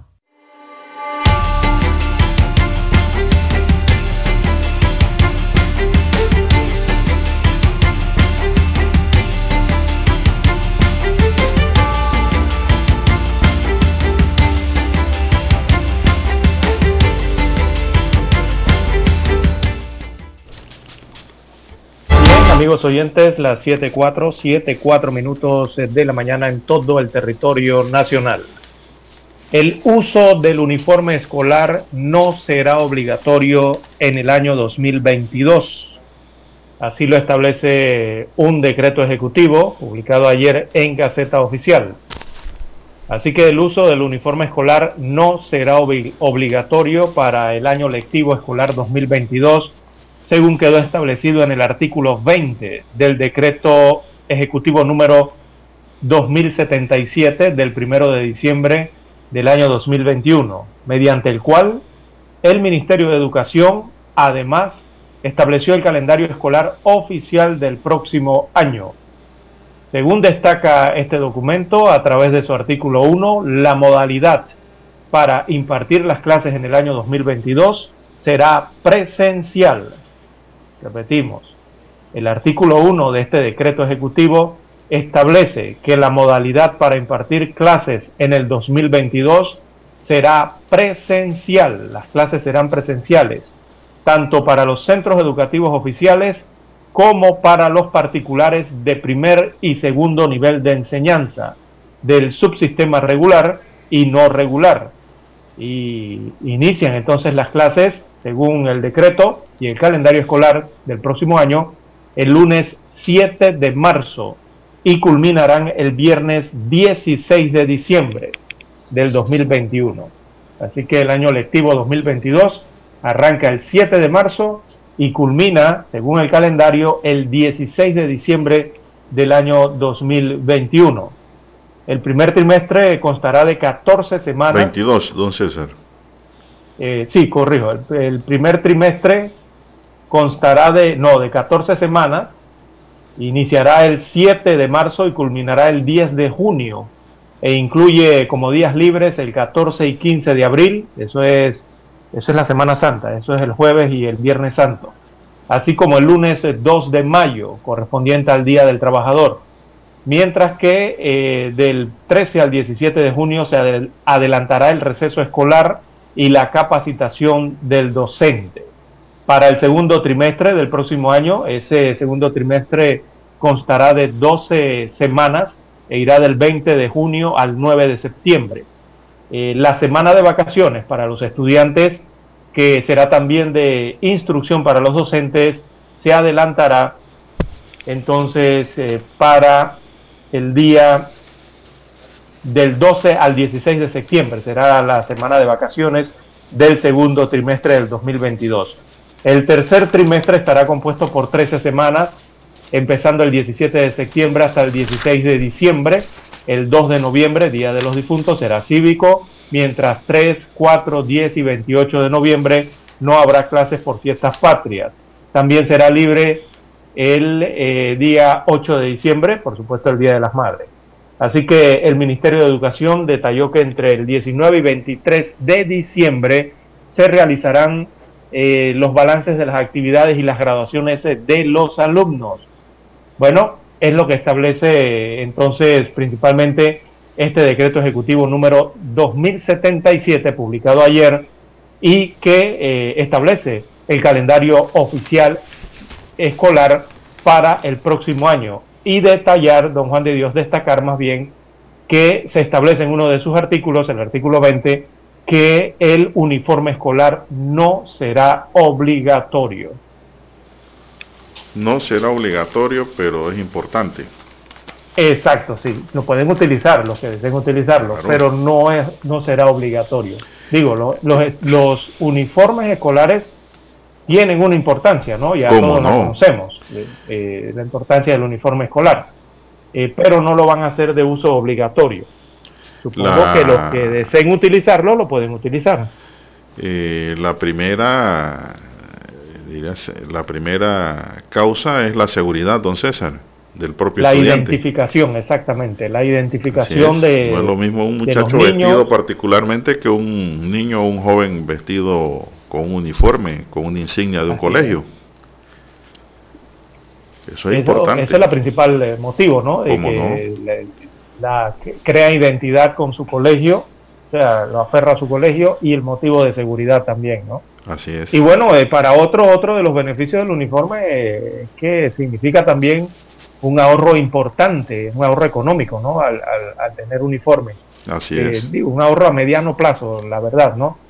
Pero eh, bueno, hay dos opciones entonces para asistir a clases presenciales el próximo año en escuelas públicas y privadas y serán las dos opciones que usted puede ir en uniforme o puede eh, ir de civil, o sea, sin utilización del uniforme.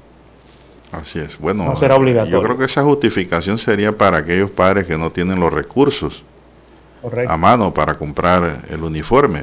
Recordemos también que hay una beca universal, yo no sé cómo le llaman ahora, la beca U, no sé cómo que le llaman, Lara.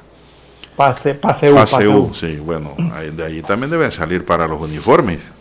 ¿Cómo no? Eso no es para gastar en otras cosas que no sea la educación. Aunque sabemos que hay mucha gente que le da otro uso a esos recursos. Bien, son las 7, 9 minutos, ¿sí? El cierre, eh, mucha atención, ¿eh? hay un cierre en el tramo Puente de las Américas a Raiján para hoy, señores conductores, señores usuarios, señores residentes del oeste. El cierre es en la Panamericana en el tramo del Puente de las Américas Raiján y se debe a trabajos de voladura, es decir, a explosiones que van a provocar para romper ¿no? para romper eh, las rocas por donde se está ampliando. El consorcio Loma Cobá informó que dicho cierre será parcial a la altura de Loma Cobá hoy jueves en horario de 12 del mediodía a 2 de la tarde, por dos horas. Los trabajos corresponden al proyecto Estudio, Diseño, Construcción y Mantenimiento de Obras para la Ampliación y Rehabilitación de la Carretera Panamericana Tramo Puente Las Américas Raiján, se recomienda a los conductores durante esas dos horas usar vías alternas en este horario como la del puente centenario o por paraíso, don César, ya lo sabes. Así es. Importante esa información por los congestionamientos vehiculares, los conocidos tranques que se forman en ese punto eh, de la vía, ¿no? que realmente se satura, es una vía bien saturada en horas de pico, tanto en la mañana como en horas de la tarde. Bueno, yo diría que ya está a todas horas, como le digo, porque uno atraviesa estas vías a las 10, 11 de la mañana, a las 2, 3 eh, de la tarde y está congestionada de todas maneras, está congestionada. Bueno, la información es para que no caigan los conductores en ese embotellamiento que se pudiera dar de 12 a 2 de la tarde hoy. Dani, hay una pausa, seguimos, usted nos indica. Bien, don Juan de Dios, eh, bueno, vamos a la pausa y retornamos. 7.30 AM. Infoanálisis, con entrevistas y análisis con los personajes que son noticia. La mejor franja informativa matutina está en los 107.3 FM de Omega Estéreo, cadena nacional. Desde los estudios de Omega Estéreo, establecemos contacto vía satélite con la voz de América. Desde Washington, presentamos el reportaje internacional.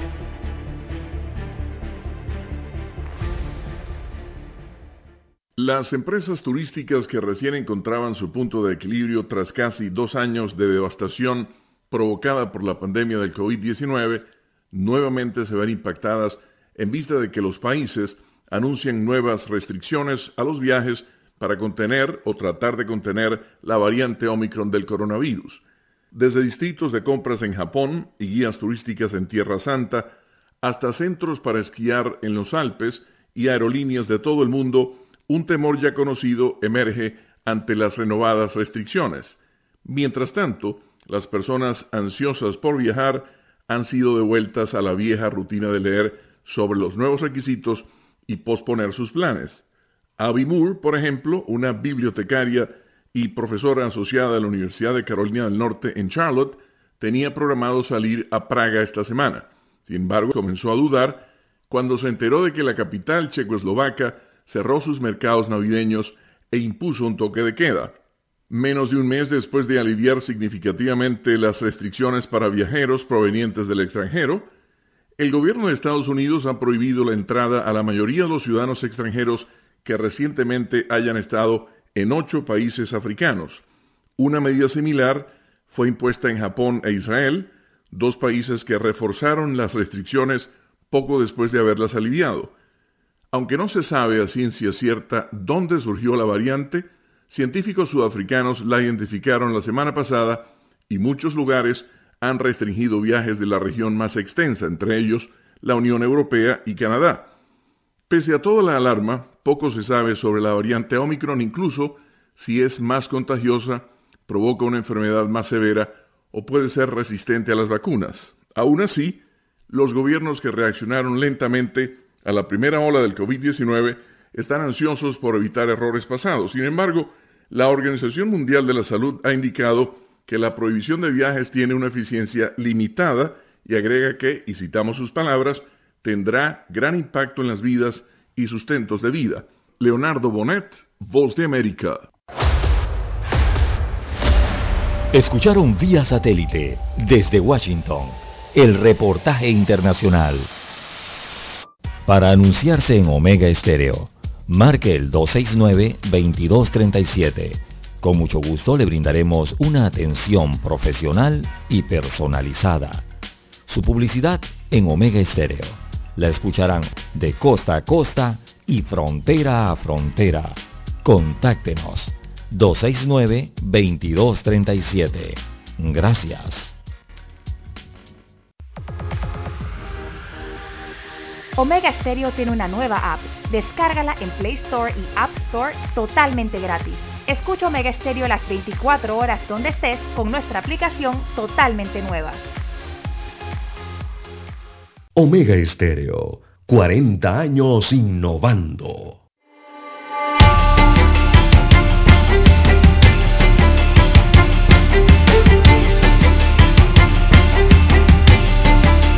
Bueno, seguimos, don César. Esto, oiga. Las 7.16 minutos eh, de la mañana en todo el territorio nacional, don Juan de Dios. Los accidentes de tránsito están a la orden del día. Eh, aquí me llega una información de hace unos minutos eh, de una cámara de biovigilancia que muestra eh, cómo un vehículo a la salida del corredor sur colisiona con un objeto fijo el vehículo es tipo camioneta.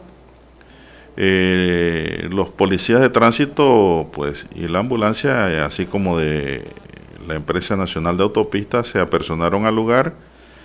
Dice que se le efectuó una prueba de alcoholemia al conductor marcando 00000. El vehículo fue removido con grúa por daños mecánicos. Esto nos indica, don César, que el conductor se durmió. Simplemente cansancio, el sueño, qué sé yo, producen estos accidentes porque se chocó solito con el barandal. Eso no es más que se durmió en el manejo, no tenía... A la salida del corredor. Así es, no había evidencia de uso de alcohol. Y bueno, sí, aprovecho sí, la ocasión, Lara, para indicar, eh, para indicar sí. que los policías de tránsito no deben practicarle prueba de alcoholemia a un conductor, Lara, que quede inconsciente y que sea llevado por ambulancia al hospital. Esa prueba se debe hacer en sangre Porque no es una Es que prueba. no se puede si está inconsciente. por eso no es una prueba idónea. Y usted sabe que hay policías no que soplar. hacen la prueba. La hacen. puede soplar, ¿no? Bueno, o a veces la persona está moribunda, moribunda, semi-inconsciente y la hacen. Y el, el que está ahí herido ni siquiera sabe qué están haciendo. Así que es una prueba no idónea que puede ser hasta anulada por un juez de tránsito en un momento de audiencia. Eso entonces, Bueno, eh, la prueba se tiene que hacer en sangre, en el hospital. Por los microgramos. Claro. Eh, eh, y esto de los corredores, don Juan de Dios, eh, miren, lo- los que utilizan los corredores, cuando uno está utilizando estas, estas vías rápidas dentro de la ciudad, eh, los conductores de los corredores deben recordar siempre, recordemos que los corredores tienen unos límites de velocidad que son superiores a los límites de velocidad de las calles dentro de la ciudad, a los que ingresa estos ramales del corredor. ¿Qué quiero decirle con esto? Don Juan de Dios, que los que usan el corredor regularmente vienen entre, utilizan el corredor internamente a 80, a 100, incluso hasta 110 kilómetros por hora, es la velocidad permitida dentro de ellos. Pero cuando usted va a salir del corredor a través de uno de estos ramales y, e ingresa a la ciudad o ingresa a una calle de la ciudad, una calle secundaria, usted tiene que estar pendiente de que eh, ya esas calles secundarias son de menor eh, límite de velocidad. Incluso nada más llegan hasta 60 kilómetros por hora allí. Entonces no se puede salir de los corredores a esas velocidades que en ocasiones vemos que vienen los carros en estas salidas, ¿no? Porque adicional a eso, don Juan de Dios, el conductor que sale del corredor, de los corredores norte y sur en la ciudad, es el que tiene que ceder el paso en la intersección o en Y o, en la bifurcación o lo que sea que conecta con las vías secundarias. Regularmente observamos accidentes eh, eh, eh, en esas, esos, esos, entronques entre vehículos que vienen del corredor y los otros vehículos que circulan por las calles de la ciudad. Entonces allí el alto realmente, o ceda el paso o el alto, eh, está para el que viene del corredor, saliendo del corredor. Ese es el que tiene que detenerse. Eh, y vemos que ocurren muchas de estas situaciones en las salidas, ya que hablaba de los ramales del corredor, ¿no? Eh, bueno, pero lastimosamente así es el comportamiento de la velocidad eh, en la mente humana, ¿no? Como llevas varios minutos eh, a una velocidad de 80 a 100 kilómetros por hora, piensas que cuando entras a la ciudad todavía eh, y piensas en mantener esa misma velocidad. Y no es así. Eh, los, los conductores deben estar pendientes de esa situación, que una vez Bueno, ingresan a la ciudad, una tienen vez- que cumplir con los límites internos de velocidad. Bueno, eh, también nos informan que esta madrugada un camión se salió de la carretera e impactó con la estructura del restaurante Carl's Jr. de la vía Ricardo J. Alfaro. Así que el camión golpeó el local. Eh, no se informan de víctimas que lamentar, pero sí el camión Lara con un contenedor, un equipo bien pesado, se metió y produjo daños materiales en las vidrieras y estructuras de este restaurante en la vía Ricardo J. Alfaro. Son Así las es. 7.20 Don Juan de minutos, dígame. Don Juan de Dios, y eh, también hay que informar, eh, bueno, hay que eh, tener mayores medidas de seguridad en, en la- en las calles, en las avenidas.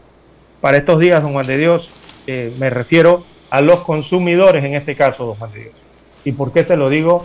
Porque eh, ayer inició la entrega de las libretas de Navidad, de los ahorros de Navidad, de los diferentes bancos estatales, los diferentes bancos privados y también de las cooperativas, don Juan de Dios.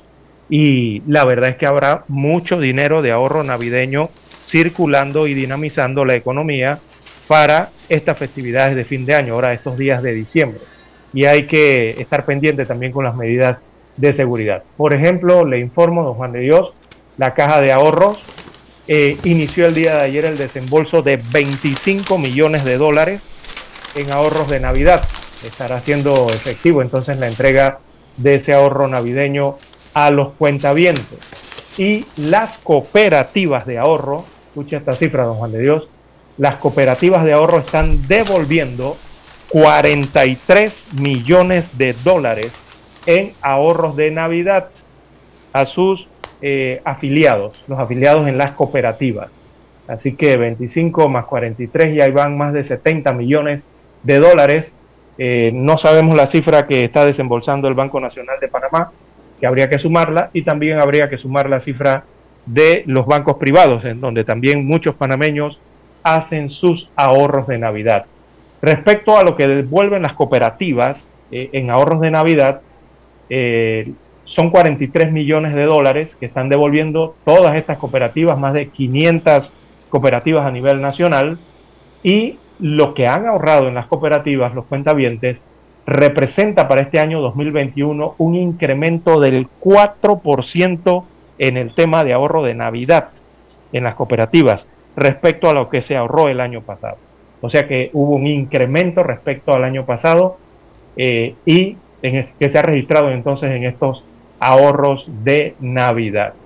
Bueno, habrá mucho movimiento en la calle Don Juan de Dios eh, con estas cifras que les estamos dando de algunos bancos y algunas cooperativas que están entregando los ahorros navideños y hay que hacer las recomendaciones entonces para el retiro de esos ahorros navideños, ¿no? Eh, sobre todo para la seguridad en, en momentos en que usted retira esos ahorros, aunque muchas personas ya utilizan la cuenta bancaria en línea, ¿no? Y los bancos ya depositan los ahorros de Navidad a las cuentas eh, personales de forma directa, ya usted no tiene que ir, digo, si obtiene ese servicio, ya usted no tiene que ir directamente a la ventanilla, sino que le hacen una transferencia allí digital. Eh, y bueno, el tema de las recomendaciones eh, para cuando usted sale del banco o si está en los centros comerciales o está en las avenidas, eh, tomar mejores medidas de seguridad en su entorno, ¿no? para evitar ser víctimas de lo amigo, de lo ajeno. Bien, no se lo gaste todo, como dice el amigo Sambo, guarde para mañana, que no sabemos cómo será.